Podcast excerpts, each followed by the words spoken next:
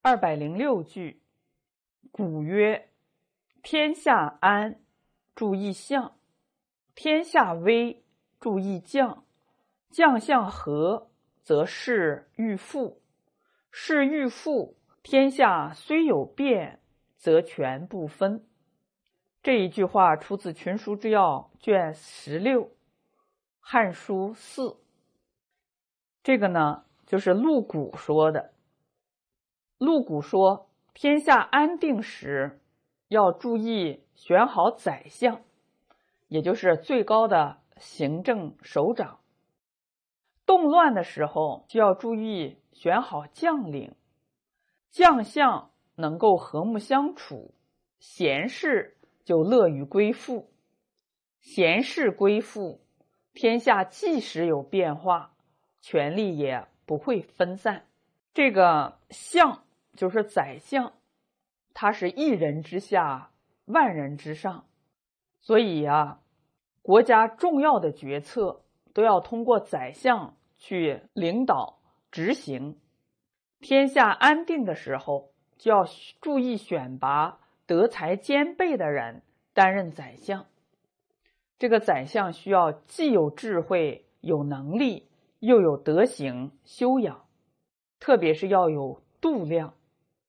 所以呢，中国古人说呀：“宰相肚子能撑船”，说明什么呢？说明这个宰相的心量必须要大，他的度量大，最重要的一个体现就是。他不嫉贤妒能，能够把德才兼备的人选拔在合适的位置，让他们发挥特长，所以他还有知人善任的能力。所以我们看历史啊，历朝历代，只要好的宰相登基，天下就会安定。比如说像宋朝的王旦，他做宰相的时候啊，度量很大。人家批评他，他还说啊，是他爱国，所以他当宰相的时间呢也最长。所以在历史上啊，那些当宰相的人，可能并不是最有能力的人，但他一定是最有德行的人，最能够知人善任的人，最不嫉贤妒能的人。那么这样的人当宰相呢，他才能够使啊。有德行、有能力的人出任在合适的位置上，把这个国家政事啊治理好。这个将军最重要的就是要忠诚，因为他率兵打仗啊，手握兵权，关系到国家的安危。如果他没有忠诚的德行，一旦叛乱，那就会给国家造成很大的灾祸。在孔子家语上说呢，故公调而后求进焉，马服而后求良焉，士必却而后求智能焉。不却而多能，辟之才郎，不可而也。这句话的意思是说呢，这个弓要把它调整好了之后，才祈求它有力量，马。驯服了之后，才祈求它成为良马。世人必须在考察德行的基础上，再去祈求他的智慧和才能。一个人不忠诚，但是却很有能力，那就好像豺狼一样凶狠，是不能够接近的。你想想，接近虎狼之心的人，会是什么结果呢？那一定是有生命的危险，所以这个将军呢，他呢是武将之首，手握兵权。如果呢有能力又有兵权，但是却没有忠诚、没有德行，那是很危险的事。将相和，则是欲复。这个将就是武官的首领。相就是文官的首领，那么文官武将的最高领导人都非常的和睦，那么上行下效，下面的人呢也能够和睦相处，像一家人一样。所以士欲富，这个士啊，就是读书人，也就是指贤德之人。欲就是非常欢喜的，富就是归附。贤德之人看到文官武将的最高领导者都能够做出和睦的榜样，所以他们非常佩服，非常欢喜，也乐于归附，为国效力，来造福国家人民。那下面呢，接着讲：士欲富，天下虽有变。则全不分，这些读书人和贤者都归附了。天下即使有变化，比如说最高的权位突然有变动，或者是发生了战争、外敌入侵，因为将相团结，文官武将又都归附，就能稳定整个国家的局面，稳定人心。这个权力呢？也不会分崩离析。如果将相不和，都要谋取自己的私利，打自己的小算盘，那如果这个时候啊，最高权位有变动，那么大家都会在那儿开始谋算自己的私利，哎，拥立哪一个人来做最高的领导，那可能呢都不能够为大局着想了。最后呢，可能有好多人在拥立不同的人，争取最高的权位。这个时候啊，天下就有危险了。所以在历史上呢，我们也看到，整个天下这个皇位有变动的时候，是最容易出现动乱的。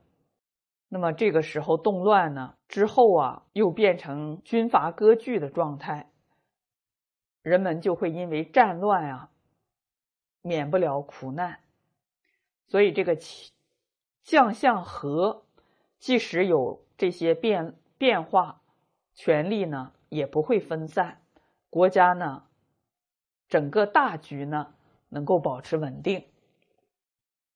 再看第二百零七句，故吾念之，强秦之所以不敢加兵于赵者。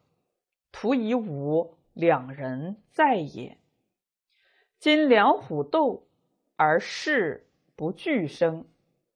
吾所以为此，先公家之急，而后私仇也。这一句话出自《群书之要》卷十二，《史记下》。我们都知道，在《史记》中呢，有廉颇、蔺相如传。记载着廉颇和蔺相如两个人的故事。这个个故事呢，对于当时以及后世啊，都有很大的启发。那我们就把这一个故事呢，再回顾一下。廉颇呀，是赵国的一员良将，建了不少的战功，赫赫有名。蔺相如呢，也是赵国人，但是他出身呢比较低微。他原来只是赵国宦官之长，就是宦官的总首领缪贤的家臣。你看呢，这个蔺相如不过是一个宦官首领的家臣而已，他没有什么显赫的背景。赵惠文王的时候啊，他得到了楚国的和氏璧，结果秦昭王知道了这件事儿，就派人给赵王写了一封书信。他表示呢，愿意用十五座城池交换这块宝玉。收到这封信之后呢，赵王就和大将军廉颇呀以及大臣们商量，如果把这个宝玉给了秦国，秦国的城池恐怕也不可能得到，就会白白的上当受骗。如果不给他们这块宝玉呢，那秦军。可能马上就来攻打，所以想找一个人去出使秦国，回复秦国的使者，但是呢也没有找到。这个时候呢，患者令缪贤就说了：“我的门客蔺相如可以派去，赵王就问：“你怎么知道他可以完成使命呢？”缪贤就说：“微臣曾经犯罪，私下打算逃亡到燕国去，但是我的门客蔺相如就阻止我。他说：‘你怎么会了解燕王呢？’我对他说：‘啊，我曾经随从大王在国境上与燕王会见。’”燕王私下握着我的手，对我说：“愿意给您交朋友。”因此我就了解他了，所以我想到他那里去投奔。相如就对我说：“当时啊，赵国强，燕国弱，而您受宠于赵王，所以燕王呢才想要和您结交。”但是现在的情况不同了，您是逃出赵国，奔往燕国，燕国啊怕赵国，在这种情势下，燕王必定不敢收留你，甚至呢还可能把你捆绑起来再送回赵国，所以你这样去投奔他呀是不妥当的。您不如自己脱掉上衣，露出肩背。而且呢，主动的伏在夫人之下，请求治罪，这样也许能够侥幸被赦免。臣听从了他的建议，大王也开恩赦免了微臣。所以微臣私下认为，这个人啊是一个有智有谋的勇士，派他出使会非常的适宜。听了。缪贤的推荐，赵王就决定啊召见蔺相如，就问蔺相如：“秦王要用十五座城池请求交换我们的和氏璧，能不能给他呢？”相如回答说：“秦国强大，赵国弱小，不能不答应。”赵王又说了：“但是如果秦王得了我的宝璧，”却不给我城池，我应该怎么办呢？蔺相如说：“啊，秦国请求用城池来交换和氏璧，赵国如果不答应，这是赵国理亏。赵国给了和氏璧呀，但是秦国不给赵国城池，这是秦国理亏。两种对策衡量一下呢？”我们宁可要答应给他，让秦国来承担理亏的责任。赵王说了：“那谁可以去出使呢？”蔺相如说：“大王如果确实无人可派，那么臣啊愿意捧护宝璧前往出使秦国。如果这个城池给了赵国，臣就把宝璧啊留给秦王。”如果诚意不能够给赵国，我一定会把和氏璧完好的带回赵国。你看他对赵王啊，就敢做这样的承诺，自己呢信心十足。于是呢，赵王就派他呢西行出使秦国了。